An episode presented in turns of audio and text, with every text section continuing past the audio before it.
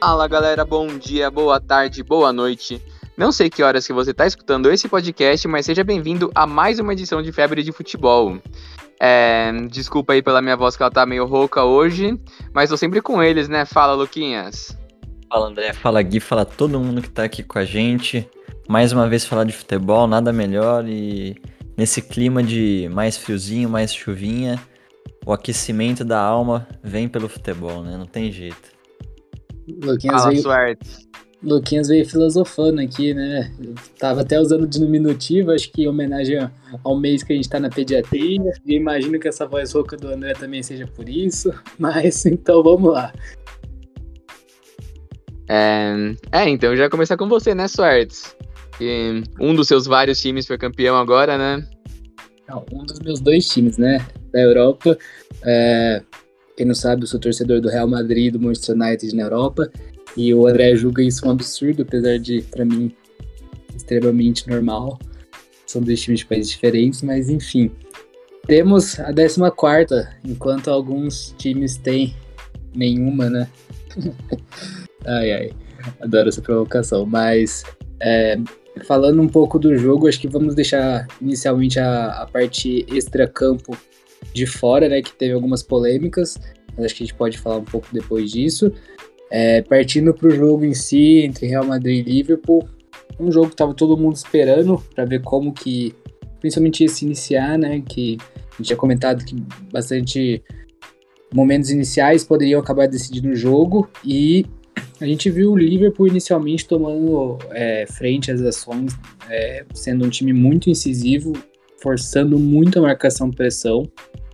É, e a partir disso, o que a gente espera é quem acabou se destacando foi o sistema defensivo do Real Madrid, né? Que teve que lidar muito com a pressão do sistema ofensivo do Liverpool e o reflexo também desse sistema defensivo era o Courtois é, lidando com fazendo defesas em, em, lances que o Liverpool chutava pro gol. É, eu, eu acho que foi um, um tanto quanto a tônica que eu esperava que, que, seria principalmente no início do jogo, essa pressão mesmo do Liverpool. É, eu acho que um ponto que o Luquinhas tinha tocado um pouco no último episódio, que foi mostrado, que era quem dominaria o jogo seria principalmente quem dominaria o meio de campo. E senti que no, principalmente no começo do jogo o Liverpool acabou é, dominando mais um pouco a ação do meio campo. É, depois acho que isso deu uma mudada e o, e o Real principalmente com melhoria do, do Kroos e do Casemiro. O, Cas o Kroos jogou principalmente bem o jogo, o jogo inteiro, mas o Casemiro no segundo, acho que a partir disso o Real conseguiu controlar um pouco mais o meio de campo em relação ao primeiro tempo. É, mas, terminando ainda a lógica, principalmente no primeiro tempo, a gente viu o Real Madrid bem sólido defensivamente, apesar do Liverpool ter criado algumas boas chances de gol. É, queria destacar aqui a partida dos defensores do Real Madrid. Acho que até o Militão, que era o que a gente mais estava inseguro recentemente, fez uma boa partida. É, não sei se no mesmo nível dos outros, mas eu achei ele bem seguro, assim, comparativamente, principalmente. É, Carvajal jogando muito bem, Mendy sendo muito seguro defensivamente, tendo a missão difícil de marcar o Salah. É, e a gente viu no primeiro tempo um, um duelo Vini Júnior e Alexander Arnold, que na verdade foi mais é, Vini Jr. versus Konate, né? E Konate saiu com uma boa vantagem, principalmente no primeiro tempo, né? Ganhou acho, praticamente todas as disputas com a bola. E acho que para encerrar a análise desse primeiro tempo, acho que o Liverpool foi assim, um time melhor é, em relação ao Real. No segundo tempo, o Real voltou com é, um pouco mais de agressividade, apesar de manter um pouco a tônica de jogo. E foi, acabamos achando. achando, achando é um, é um, desrespeito, mas marcando um belo gol, é, numa jogada que o Valverde armou muito bem. E, inclusive, para mim, ele fez uma excelente partida também. E após isso, foi manutenção da pressão do Real Madrid. É, acho que eu fiz essa análise primeiro mais por cima e agora acho que vale a pena vocês darem uma destrinchada em algumas partes do jogo. Só que antes eu queria deixar uma pergunta para vocês. O gol que o Benzema fez no fim do primeiro tempo, é, Pra vocês, era um gol legal ou um gol que tinha que ter sido anulado que nem foi? Gol legalíssimo, legalíssimo. Um gol muito mal anulado pela arbitragem. É, você falou que o Liverpool foi melhor no primeiro tempo, mas quem deveria ter tido a vantagem já no primeiro tempo era o Real Madrid. Mas, Luquinhas, fala aí sua análise do jogo, que eu já falo a minha e já emendo xingando a UEFA, que é um hobby meu. Não, Gui, eu acho que você foi perfeito aí nas análises que você já comentou. A gente também adiantava bastante coisa do, do que poderiam ser os confrontos a nível mais individual nessa partida. Eu acho que as laterais, obviamente, foram cruciais. O Arnold, principalmente no primeiro tempo, achei que conseguiu conciliar bem o papel ofensivo com o defensivo, conseguiu até que voltar bem. E como você já falou, com o Konate ajudando, eles, eles conseguiram interceptar a maioria dos passes antes de, de que chegassem no Vini Júnior. Tinham alguns contra-ataques muito promissores em potencial que estava gerando pelo espaço que o Arnold gerava subindo, mas o Konate conseguiu preencher bem esse espaço. Acho que, como você falou no primeiro tempo, o meio-campo do Liverpool foi muito bem. O Thiago estava jogando muito bem, conseguindo fazer ali com papel de meio de regista, até conseguindo buscar a bola e criar algumas jogadas mais ampliadas. E o Fabinho conseguiu também marcar bem, fazer alguns desarmes. O Modric, principalmente nesse primeiro tempo, pareceu até meio perdido, tomando muitas bolas nas costas, tomando algumas bolas que ele não conseguia interceptar, perdendo um pouco o timing da, da bola. Mas eu acho que isso se inverteu muito no segundo tempo. A gente começou a ver um Carvajal muito bem no jogo, na minha opinião, foi um dos destaques do Real Madrid junto com o Courtois. Ele conseguiu segurar super bem o Luiz Dias. E, e mesmo depois no final do jogo, com a pressão já de ter quatro atacantes em campo, ele conseguiu segurar super bem os avanços do Liverpool. Acho que o miolo de zaga do Real não comprometeu, conseguiu ser bem esperto durante todo o jogo. Alaba, Militão, Mendy também do outro lado segurou super bem. Para mim, o sistema defensivo do Real foi o grande destaque, porque principalmente liderados pelo Courtois, que fez uma partida sensacional, simplesmente impecável esse goleiro belga. Eles conseguiram matar o jogo numa bola, num belo contra-ataque do Valverde, que é, fez super bem o papel dele, cumpriu com o que ele tinha de proposta de jogo e conseguiu achar o Vini Júnior, que finalizou muito bem. Acho que foi um grande jogo, não foi o melhor da Champions. Acho que os jogos do Real antes disso tinham sido mais emocionantes, mas por ter sido uma final e os dois times muito cautelosos, eu acho que grandes figuras se formaram. Eu acho que a gente tem um Konate mostrando como uma grande primeira opção para a próxima temporada. A gente tem um Liverpool que provavelmente vai buscar se renovar com a saída de algumas peças. E a gente tem algum um Real que começou a temporada com muitas dúvidas, muitos questionamentos e termina com as maiores glórias que poderiam ter um título nacional e um título intercontinental, conseguindo agora o dobro de títulos do segundo colocado que é o Milan e contando ainda, hein? Parabéns aí Gui, Real Madrid, merecido título aí pela trajetória, mais do que qualquer outra coisa aí, que foram alguns jogos bem difíceis antes desse, acho que calejou mais aí, acabou merecendo pela, pelo conjunto da obra, o Ancelotti e o Real. É, e da Champions League do Real Madrid, essa não é só provavelmente é com o maior número de. Quer dizer, com certeza é com o maior número de viradas, mas também é com um caminho mais difícil, né? Porque geralmente os títulos do Real Madrid é um caminho meio que o Liverpool fez pra final, um caminho um pouco mais tranquilo. Não que isso tire mérito da conquista, mas você passar pelos campeões da França, campeões da Europa, campeões da Inglaterra e na final pelos campeões da Copa da Liga Inglesa.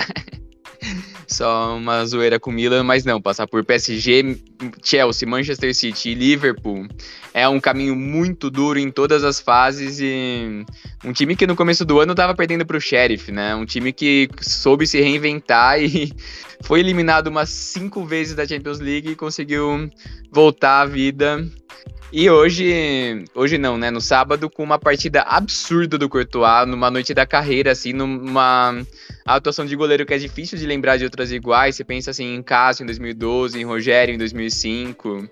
É difícil de lembrar outras atuações tão grandes de goleiros. É... E a, a defesa que ele fez contra, cara a cara com o Salah e no chute do Mané, que a bola bate na trave depois, são muito absurdas, muito absurdas. O cara tem uma técnica bizarra, bizarra, bizarra. É... E também o Real Madrid que foi bem montado, né? Ele fez o que, a gente, o que a gente pediu no último podcast, colocou o Valverde na direita, controlou bem o lado esquerdo de ataque do Liverpool.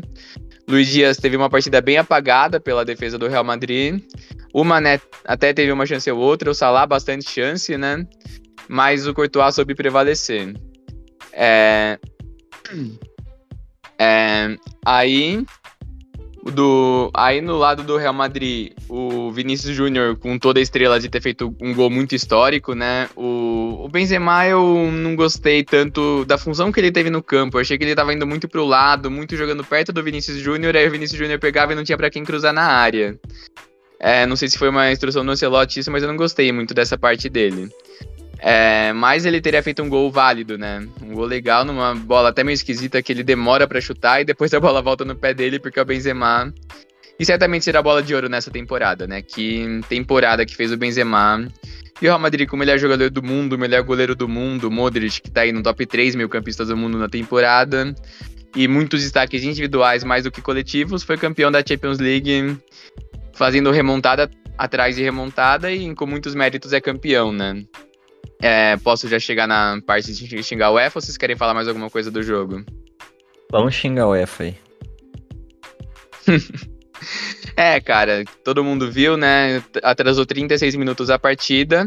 E aí a UEFA vai lá e me lança uma nota culpando os torcedores do Liverpool por ingressos falsos, por atraso da torcida do Liverpool, sendo que hum, toda a culpa foi da organização, toda a culpa foi de uma organização bizarra em que hum, todo mundo podia chegar perto do estádio, não tinha um, uma limitação antes, né? E assim, não inventaram os ingressos falsos para esse jogo da final, né? Ingresso falso vai ter em todo jogo.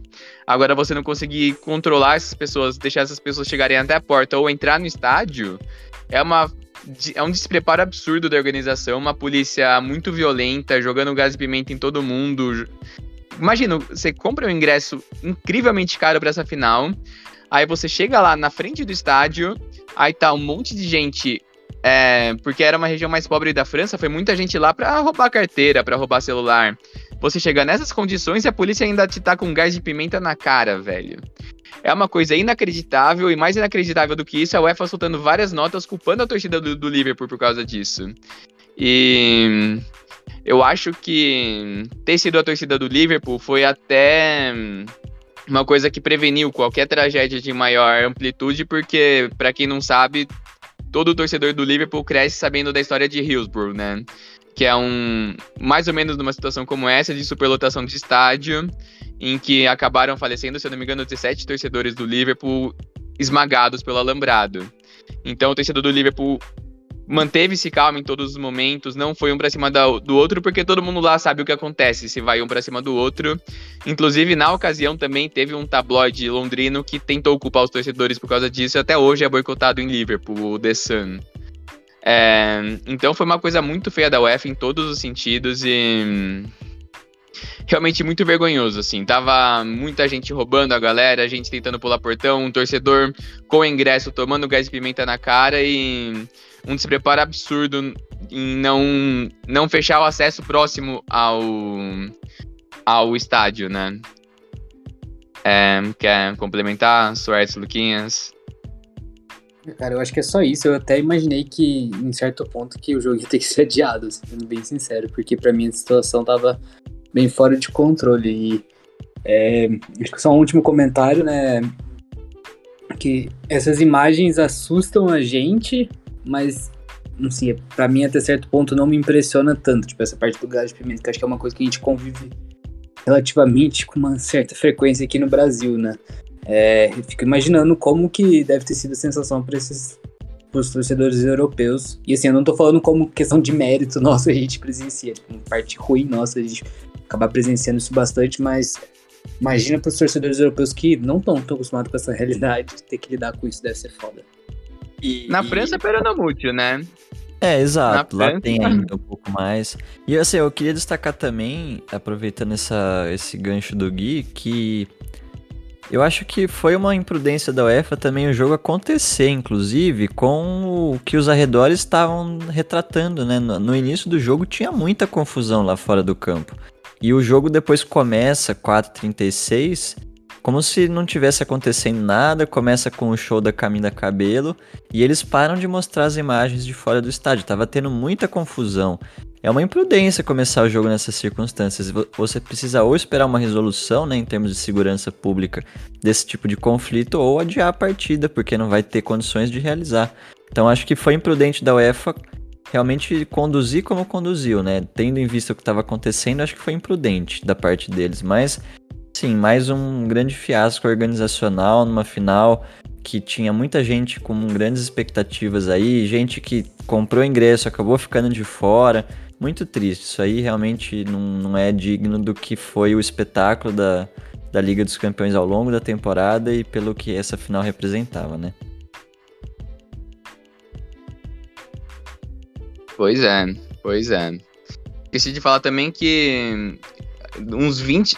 O Liverpool deu uma sentida no gol do Real Madrid, né? Tanto no gol anulado, ele deu uma retraída e principalmente no gol que saiu mesmo, demorou um pouquinho pro Liverpool conseguir reagir, reagir conseguir acordar pro jogo.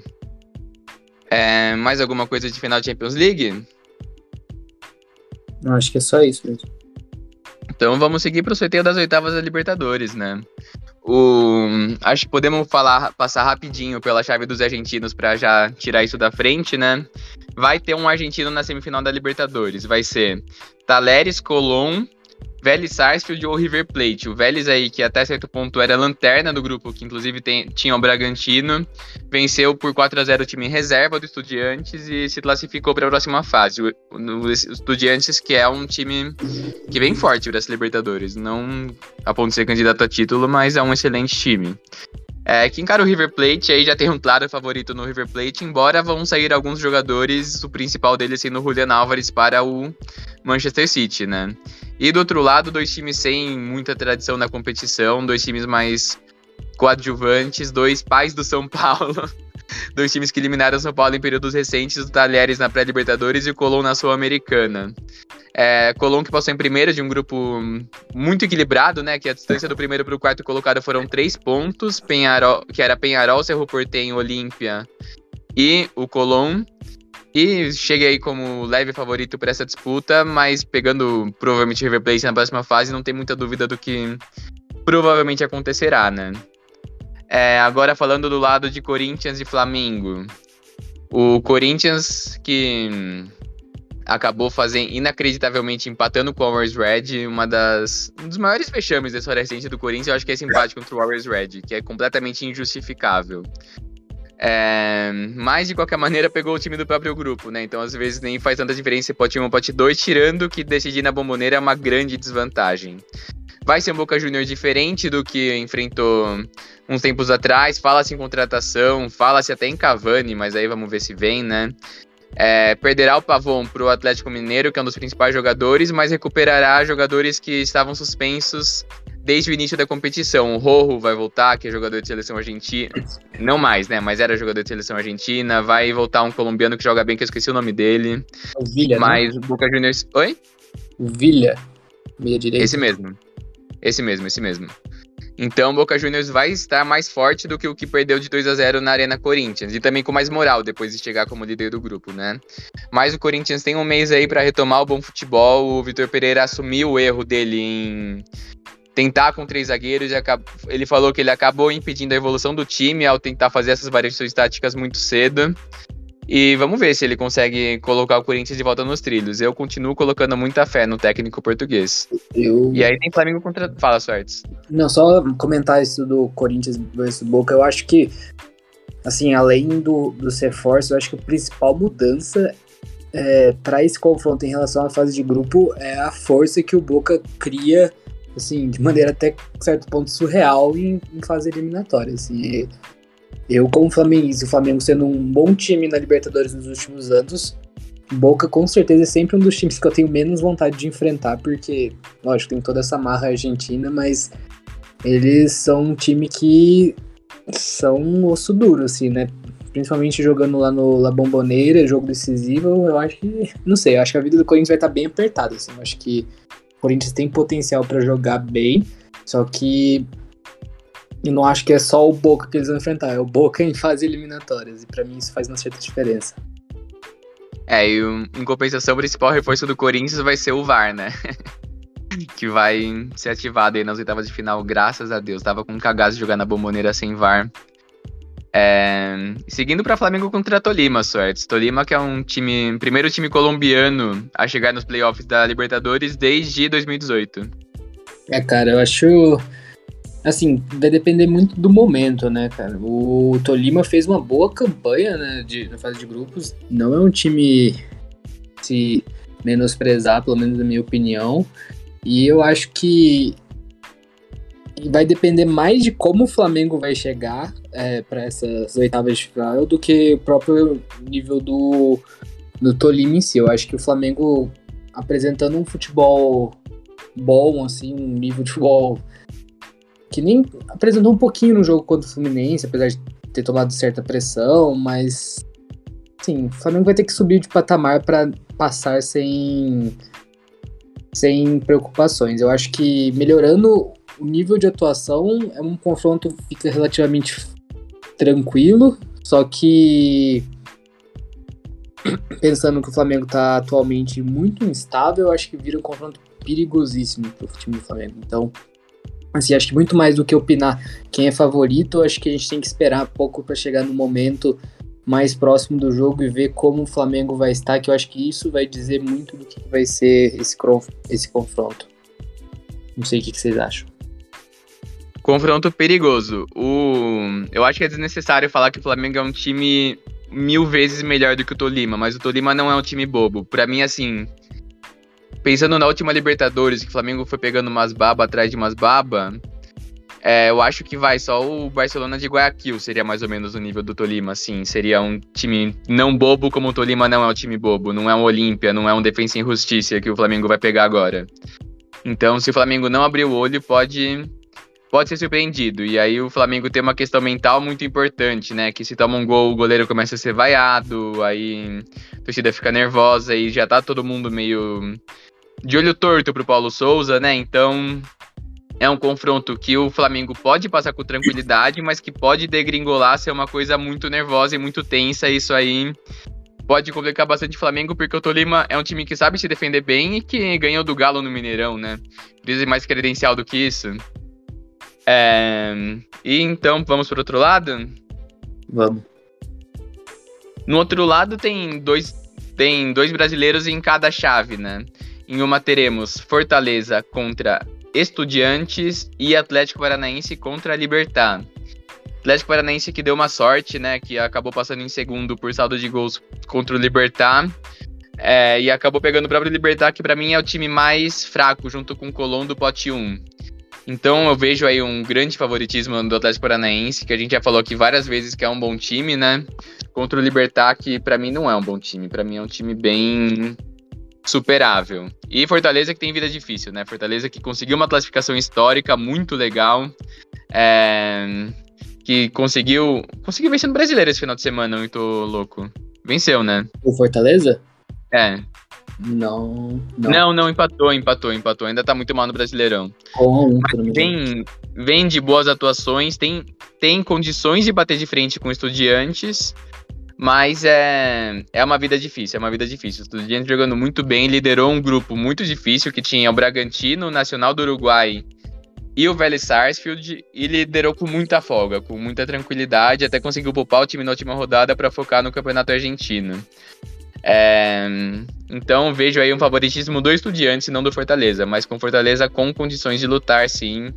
Precisa fazer resultado no Castelão. Levar, levar para a Argentina um empate, uma vitória dos Estudiantes, aí já fica muito difícil. E do outro, aí eu, eu vejo o Estudiantes como o time mais forte desse lado, para ser sincero. É mais forte do que o Atlético Paranaense até. Ah, desse lado você fala desse, desses dois confrontos, né? Sim, Ou, sim, pelo amor de Deus. Mais forte falando, exato. Exato, por isso que eu falei, velho. É, assim, para mim o Flamengo é mais forte do lado do Corinthians, o River é mais forte do lado dos argentinos, o Estudiante é mais forte do lado do desse lado. E o mais forte do lado do Palmeiras é o Palmeiras, que enfrentará o Cerro Portenho, também é uma vida bem tranquila, né? O Cerro Portenho não é um time que costuma causar muitas adversidades brasileiros na Libertadores. É, vai enfrentar alguns jogadores jogaram no Brasil, né? Eu lembro bastante do Jean, goleiro de São Paulo, que agrediu a mulher, esse corno. É...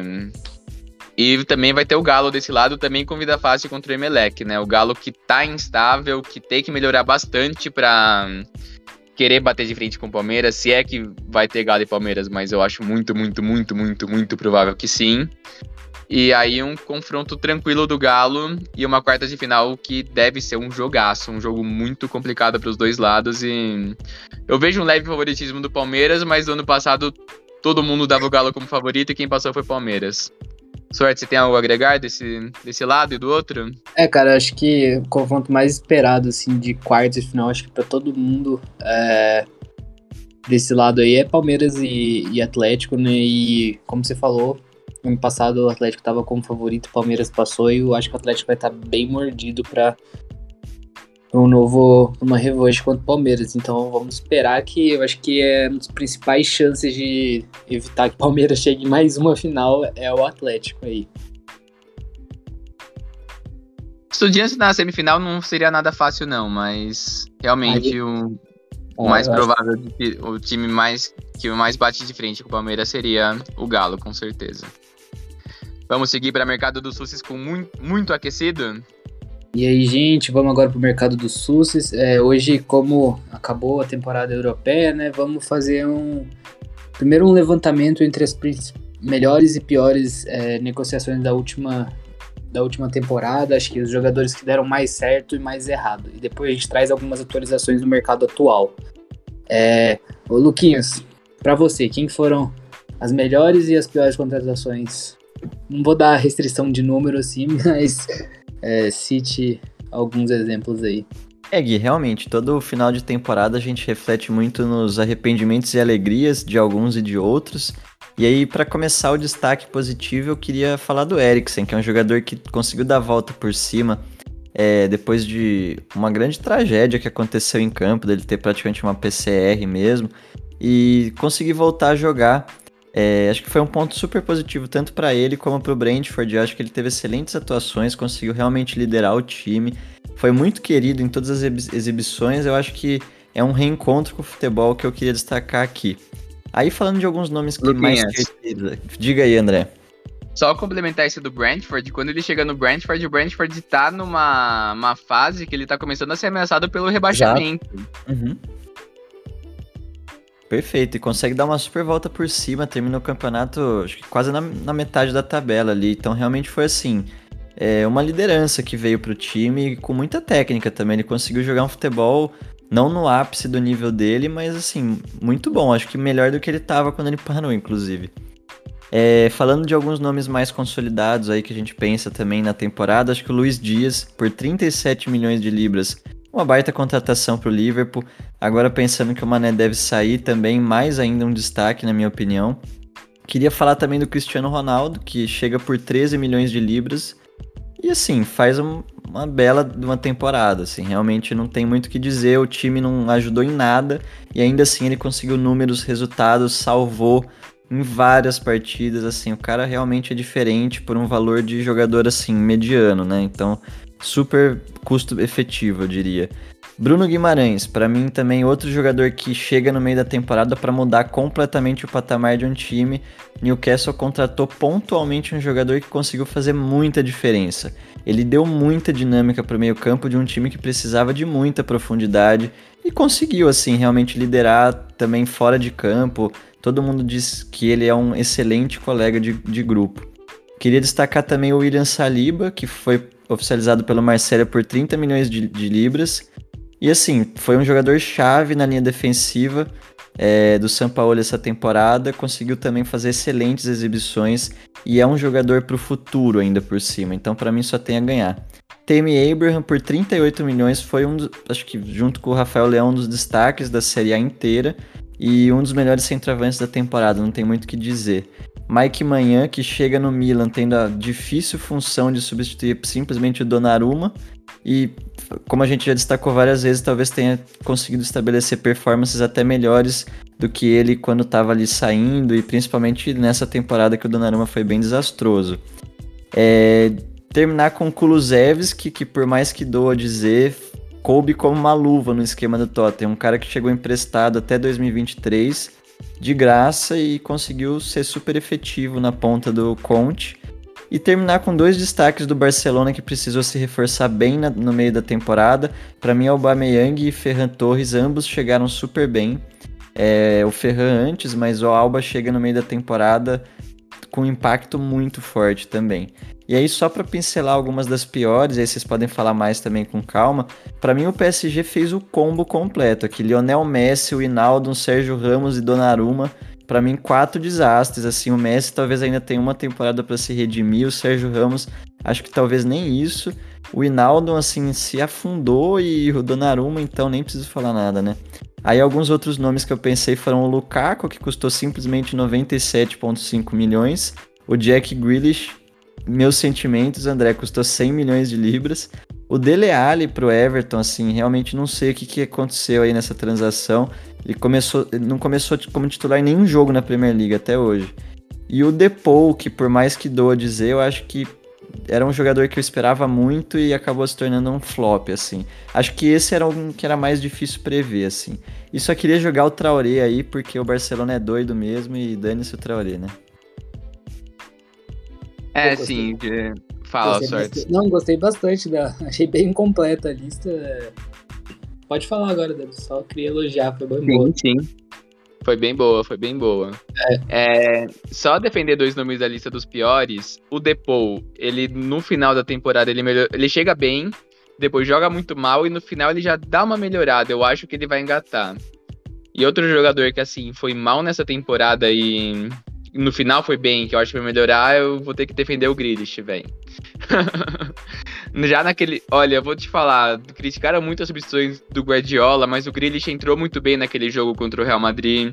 O Grealish foi importante nesse final de temporada que o Manchester City teve que fazer saldo de gols em vários jogos, né? Inclusive, eh, até certo ponto ia ser campeão por saldo de gols. É, então o Grealish ele tá engatando. Geralmente o jogador demora uma temporada com o Guardiola pra jogar bem. Foi assim com o Mares, foi assim com o Walker, foi assim com o Cancelo. Então eu o acho que Bernardo, né? O próprio Bernardo Sim. no começo não é tão brilhante assim. eu acho que o Grealish com, com mais uma temporada ele vai melhorar, assim. Eu acho que é muito cedo pra falar que ele foi um flop, assim como o Sancho no United. Vai, é um jogador jovem que não fez o que se esperava na primeira temporada dele, mas vamos ver se na mão do Ten Hag ele melhora. Pra mim ele ainda tem muito tempo pra gente avaliar se foi uma contratação ruim ou não. Pô, eu É concordo. PSG. Sim. É, ao contrário do PSG, né? Que acho que não fez exame médico muito bom no Sérgio Ramos, que contrata dois goleiros de nível mundial e consegue deixar os dois bravos no final da temporada, porque os dois querem jogar todos os jogos. É impressionante que não se chegou a nenhum acordo em nenhum momento da temporada de quem seria o goleiro. É.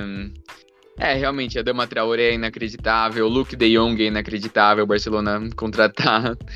É, Liverpool agiu muito bem no Luiz Dias. No final ele acabou, até acabou dando uma caída de nível do começo, eu achei, mas tem muito tempo aí pra se firmar.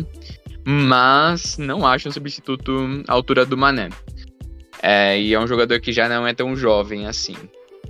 É, é, eu acho que você soube abranger muito bem as principais contratações e flops. Lukaku realmente foi algo muito decepcionante, assim. Difícil de pensar num longo prazo, que nem eu defendi o Grealish, o Depou, porque ele já tá querendo forçar a saída, né? Uma coisa muito inacreditável. Jamie Ab- Abraham, vale o duplo elogio aqui, que jogou demais. E eu acho que eu queria dar um destaque também né, nessa janela de transferências, nas transferências de técnicos na Alemanha, que foi muito ruim. O Bayern de Munique paga a multa do Nagelsmann do Leipzig e foi mal. Foi eliminado pelo Villarreal na semifinal. Talvez teria o título da Bundesliga ameaçado se tivesse algum time bem. Mas o Borussia rouba o técnico do Mönchengladbach e vai muito mal.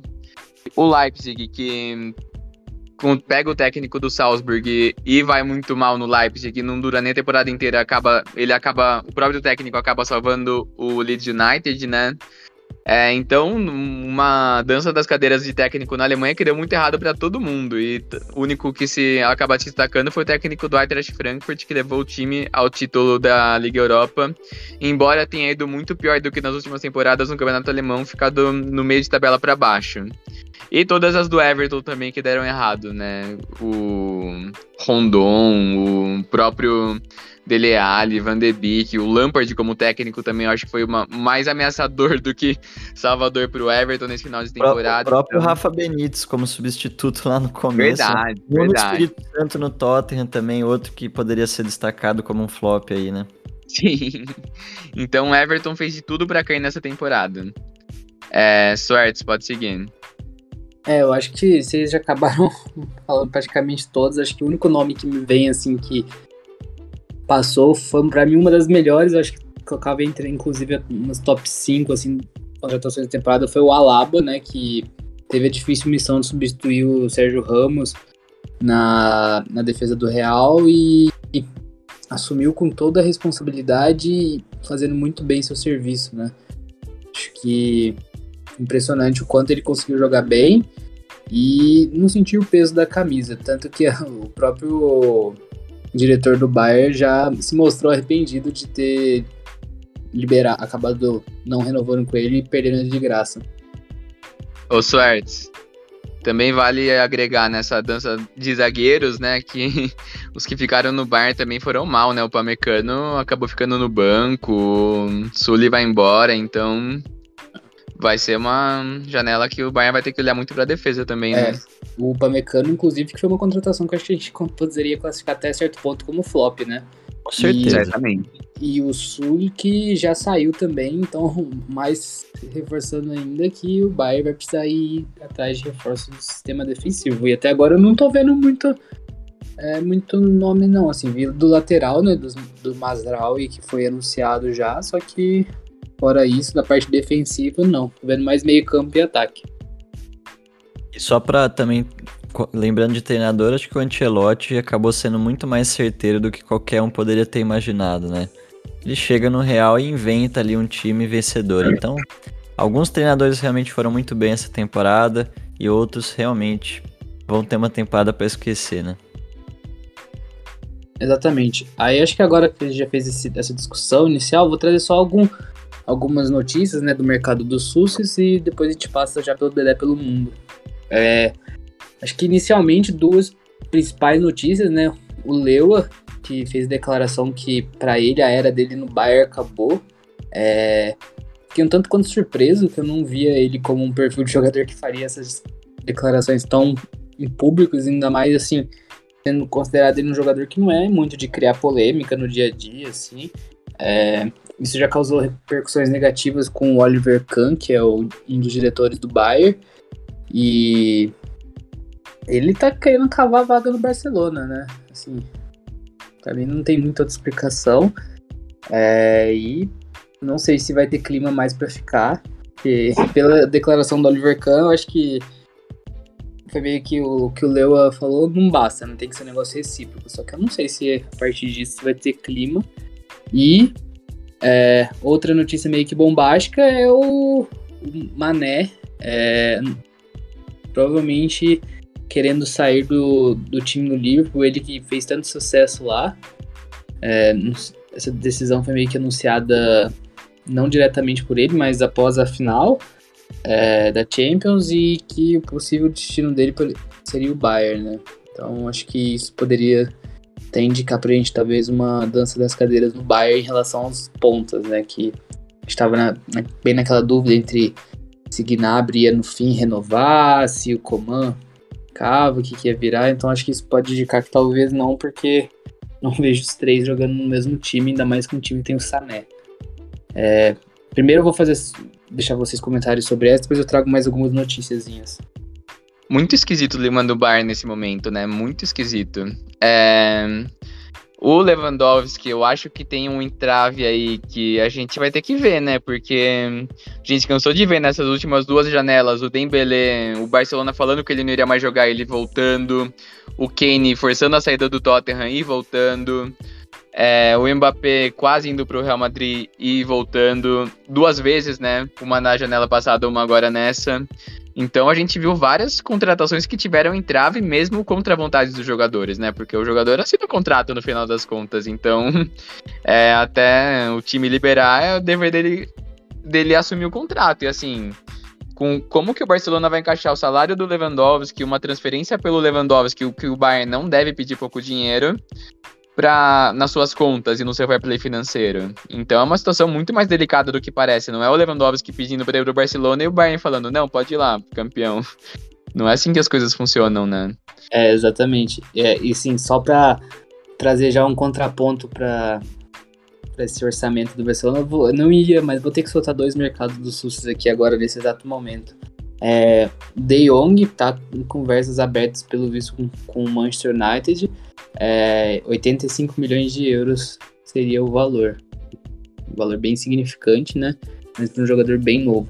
E para substituir o Mané, o Liverpool já começou a sondar o Dembélé. Mas lógico, o Barcelona não, provavelmente não ganharia é, negociação de transferência porque é um cara que ainda não renovou o contrato, estava no fim de contrato. Mas assim, seria pelo menos dois alívios salariais pro. Não sei se suficientes, né? Mas. Dembele por Mané é um baita downgrade. Queria contar esse segredo para vocês. Mas só nessa do Mané, destacar uma estatística que eu vi do Salah, que pré-Copa Africana de Nações ele tinha 23 gols em 26 jogos. Depois que ele voltou da competição, claro, com muito com o físico muito abatido, né, pela competição, por várias prorrogações e também o mental um pouco. Nos 24 jogos após a Copa Africana de Nações, ele marcou apenas 8 gols, sendo 3 de pênalti. Então, foi uma, foi uma queda de rendimento muito significativa do Salah pré e pós Copa Africana de Nações. É, e mesmo assim, muito graças ao Mané, o Liverpool se manteve vivo em todas as brigas que esteve, né? Porque o Mané jogou muita bola nessa temporada, muita bola mesmo. É, pode continuar, Sortes. O Luquinhas quer comentar alguma coisa? Eu queria comentar só dessa questão do, dos jogadores que acabam indo e voltando nessas questões de transferência. Eu acho que tem um diferencial no caso do Bayern, que quando, em comparação com o PSG, com o Tottenham, com a maioria dos times da Premier League, na verdade, com o PSG principalmente também, é que o Bayern não é um clube que tem proprietário. E eu acho que isso faz muita diferença. Eu acho que o que segura muito esse tipo de jogador, no caso do Kane, no caso do PSG que a gente viu o Neymar muito perto de sair várias vezes, o Mbappé também já duas vezes, é o fato de que tem um dono por trás. E esse tipo de situação geralmente facilita um pouco mais a segurada do jogador, porque tem um pouco menos de burocracia envolvida, tem um pouco menos de rancor envolvido. O fato do Bayern ter uma diretoria e sócios por trás, sendo um clube, eu acho que é uma coisa que acaba perdendo muito o clima, porque tem muita gente que acaba ficando contra o jogador dentro dessa diretoria, dentro do clube de conselheiros. Eu acho que é uma situação mais difícil de se voltar atrás do que quando o clube tem um proprietário que às vezes consegue engolir o orgulho, oferecer um pouco mais também unilateralmente. É difícil conseguir esse tipo de liberação e de clima quando tem um time desse tipo. É, a gente vê isso muito tipo com Juventus, com é, Bayern, com o próprio Real Madrid e Barcelona já aconteceram isso algumas vezes. É mais difícil segurar jogadores insatisfeitos. Claro que não estou dizendo que não pode acontecer do Leva voltar atrás, mas apenas um contraponto também para a gente pensar um pouco nos prós e contras do clube empresa também, né? Exatamente, cara. Bom ponto trazido. É... Continuando aqui, é... vou ah, mais um novo time que vai atrás do Nkunku. É Chelsea, é o nome da vez. E chegou o Chelsea foi acertado sua venda, né? E ele tá sendo uma hipótese lá. Eu acho ele um jogador com características um tanto quanto parecidas com o Havertz, é, antes dele ter sido mais convertido pro para ser um, atuar como um 9, né? Mas assim, eu acho que encaixaria, conseguiria encaixar bem. É, no time do Chelsea. Mas o próprio Nkunku já deu declarações que ele é torcedor de Paris, do Paris Saint-Germain, que é de Paris. Então, assim, eu acho que ele, apesar de ter saído é, já da base do PSG, é, ele não negaria uma volta, viu? É, pra mim seria excelente pro PSG, mas, enfim. Ô, Suertes, eu tô maluco. É que tem. Deve ser muito caro o Nkuku, né? Mas eu tô maluco ou o Nkuku seria um substituto muito mais à altura de Mané do que Dembélé? Cara, eu já vi torcedores do, do Liverpool pedindo ele. É, eu acho que. Questão de posicionamento, posição inicial do, do Mané inicial, né? Porque agora ele tá meio que deslocado, mas a posição inicial de ponta, eu acho que o Dembele era um jogador que cumpriria melhor, assim. Mas pensando que o Sané vem, o, Sané, o Mané vem jogando muito mais como um falso 9, até como um, um atacante mesmo, eu acho que o Nkunku pode sim entrar como um nome bem interessante, cara. Eu acho que o grande diferencial do Nkunku é que ele consegue é, executar algumas diferentes funções é, dentro desse meio campo. Ele consegue atuar desde um segundo ou terceiro homem de um meio campo mais robusto, assim, né? É, ajudando na parte da marcação, como ele já consegue atuar como um, um, segundo atacante, um falso 9, como ele chegou a atuar no, no Leipzig no fim da temporada. É, pra você ter uma noção, ele durante a temporada mesmo, ele já teve toda essa transição para um lado mais ofensivo em relação ao que ele estava no começo do ano. Então, eu acho que ele seria um nome incrível para o time do Liverpool. Eu acho que, assim, pensando ainda nas variações que o, o Klopp gosta de tentar promover no time, como a gente viu até na, nessa final, o Firmino entrando como meio campista, acho que o nome do Nkunku conseguiria trazer isso é, de uma maneira bem interessante também. Enfim, acho que essa é a minha análise. E tem mais mercado por aí? Tem, tem sim. É, Fabian Ruiz, é, meio campista do Napoli, que o Luquinhas adora. É, foi, teve seu nome ventilado tanto no United quanto no Arsenal. É, eu acho que ele seria um jogador muito interessante pro estilo de jogo que o Arsenal proporciona. É, pensando que ele é um cara com um passe muito forte e faria principalmente essa parte do segundo homem de meio campo. Acho que eu vejo ele como um substituto melhor, um pouco mais ofensivo, mas um substituto tanto quanto natural do, do Chaka. É, e bem melhor, assim, na minha opinião. É... Apesar de ter um pouquinho mais de característica ofensiva. E deixa eu pegar mais aqui. É... Diaby, aquele ponta que é do Leverkusen, está sendo é, cogitado no Newcastle agora, segundo o jornal L'Equipe. É... Diaby que a gente destacou semana passada também, que ele é um bom jogador, eu acho que ele seria bem interessante no time do Newcastle, pensando principalmente em formar uma dupla de pontas com o Sam Maximan, né? Vai formar um time extremamente ofensivo e agudo, assim. Eu acho que Newcastle com, com ele de um lado, o Sam Maximan do outro, acho que as defesas não ficariam muito felizes, viu? É... E, por fim, é... uma que já tá virando novela, já tem algum tempo, que já tem várias pessoas falando, já tem vários times que estão cogitando, é o Paquetá, né? É, de novo, o nome dele está sendo fortemente ventilado ao Arsenal. Eu acho que não seria uma contratação concomitante ao, ao Fabian Ruiz, eu acho que seria um ou outro, até por ser meias canhotos, assim, apesar de ter características diferentes, mas é, eu acho que ele seria um nome muito interessante também para que o Arsenal propõe, ainda mais pensando que o Arsenal também está pensando em trazer o Jesus, assim, e fica a pergunta para vocês: vocês gostariam de ver mais quem, assim, pudesse escolher um, Fabian Ruiz ou Paquetá no, no estilo de jogo do Arsenal? Oh, vou começar aqui. Eu sou muito fã do Fabian Ruiz. Eu acho que seria. Eu gostaria de ver mais Fabian Ruiz no Arsenal e Paquetá no Newcastle, sendo bem sincero. Mas se eu tivesse que escolher um dos dois, eu iria de Fabian Ruiz. Eu gosto mais do estilo de jogo dele. Eu acho ele um pouco mais completo ainda que o Paquetá, principalmente um pouco mais defensivo quando necessário. Eu vou ser brasileiro, eu queria ver o Paquetá no Arsenal. Eu queria ver o Paquetá tendo maior destaque jogando em um time maior. É, inclusive, o Arsenal é o time que eu ia trazer destaques positivos e negativos da janela, acabei esquecendo, né? Para mim, não tem como não colocar o Nuno Tavares nas piores transferências da temporada e Tomiasso e Ramsdale entre as melhores transferências da temporada. Pô, gostei. Acho que é isso de mercado de SUS hoje. É, preferi trazer mais essas discussões do que muitos nomes em si. É, acho que agora dá pra ir pelo Dedé pelo mundo, né? Pois é. Vamos começar com uma pergunta, então. Qual que é o jogo mais valioso do futebol mundial? O que mais vale dinheiro? Em questão de elencos que estão disputando o jogo? Ou... Não. O que você mais ganha dinheiro ao vencer um jogo de futebol? Está Champions League, mas provavelmente se perdoou não vai ser a resposta.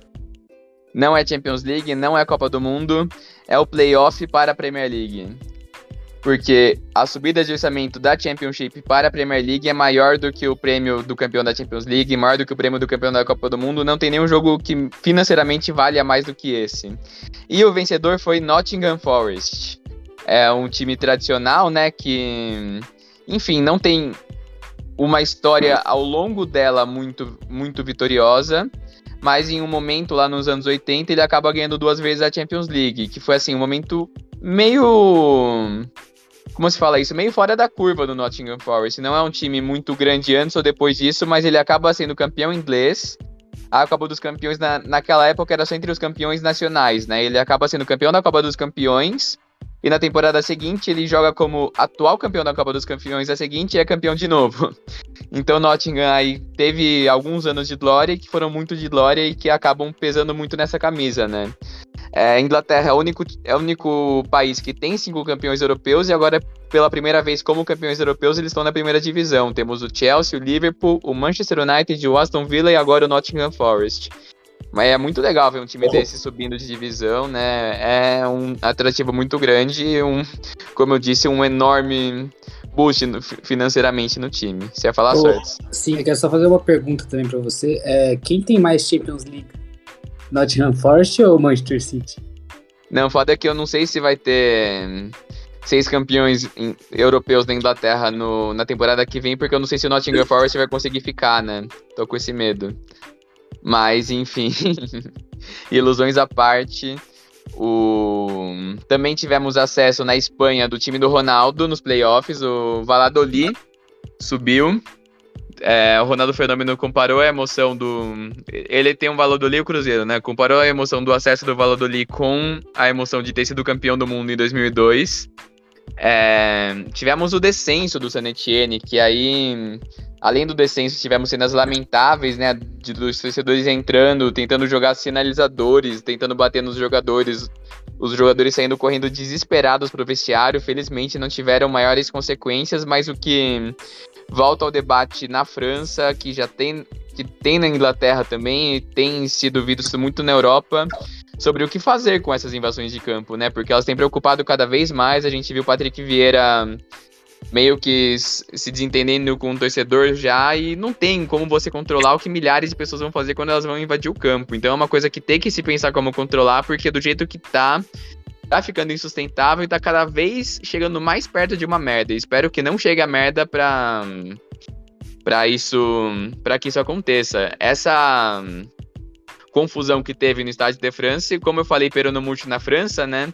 Na França já teve briga de torcida, já teve torcedor jogando garrafa de água no paiê, teve jogo adiado, jogo cancelado. Então, é, um, é muito caótico em vários lugares e a França eu acho que é o principal ponto disso na Europa. Ano também que, em que o Atlas, que acabou sendo campeão mexicano, inclusive, teve toda aquela tragédia contra o Querétaro, né, de invasão de campo, que sabe lá Deus como não morreu nenhum mexicano naquela cena de guerra mesmo no campo. Mas para acabar com coisas felizes, tivemos hoje, durante o episódio, a classificação da Ucrânia para a final da da repescagem da Copa do Mundo. Jogou fora de casa contra a Escócia, jogou muito bem, abriu um 2 a 0 depois acabou se retraindo, o goleiro tava pro crime, ele tava para fazer alguma cagada e ele acaba fazendo. A Escócia diminui o placar, mas no final a Ucrânia faz 3 a 1 Ucrânia que não teve futebol em seu país depois, da, depois do início da guerra, conseguiu reunir os 16, 16 de 24 jogadores da seleção ucraniana jogam na Ucrânia reuniu 16 desses jogadores um mês atrás e manteve-se treinando e jogando amistosos nesse tempo. E agora chegaram os principais jogadores, que são os que jogam fora, né? Inclusive, dois deles fizeram os gols. Foram um golaço do Yarmolenko e um gol de cabeça do Yarenchuk. E aí, no final, um atacante número 11 lá fez o gol. Não consegui ver quem que era, um grandão. Mas eu acho que ele é do futebol ucraniano. Então a Ucrânia jogou muito bem o jogo e chega forte aí para um jogo muito mais difícil contra o País de Gales, um time melhor do que a Escócia e em País de Gales, né? Então ainda é um caminho muito difícil para a Ucrânia, mas deu para se iludir um pouquinho. A Ucrânia jogou muito bem esse jogo. E também, só para finalizar, eu tô com medo da Argentina em deu um pau, deu um 3 a 0 na Itália hoje, Luquinhas. Que que é isso? Os caras estão jogando muito bem. O Messi tá se guardando no PSG para jogar tudo que ele pode na seleção. Lautaro, que na Inter tava meio tímido, na seleção jogando demais. De Maria, tá todo mundo jogando muito lá.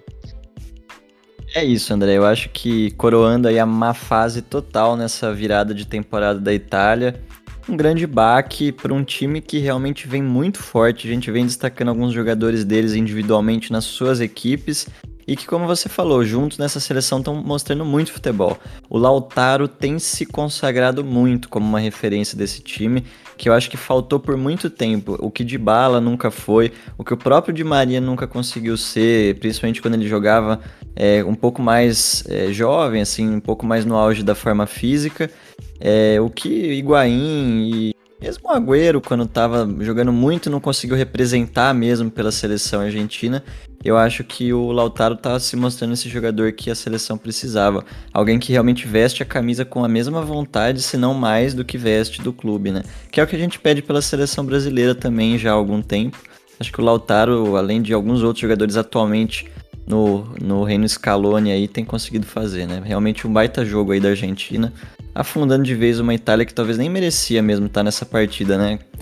Algo disputado tanto tempo já depois daquele destaque da Eurocopa que é muito difícil realmente justificar que o time merecesse até essa posição, né? Enfim. Pois é. E vale destacar que você falou, falei do Di Maria agora, eu lembrei, né, que se a última janela de transferências foi dada como a maior de todos os tempos, essa tem tudo para não dever muito, né?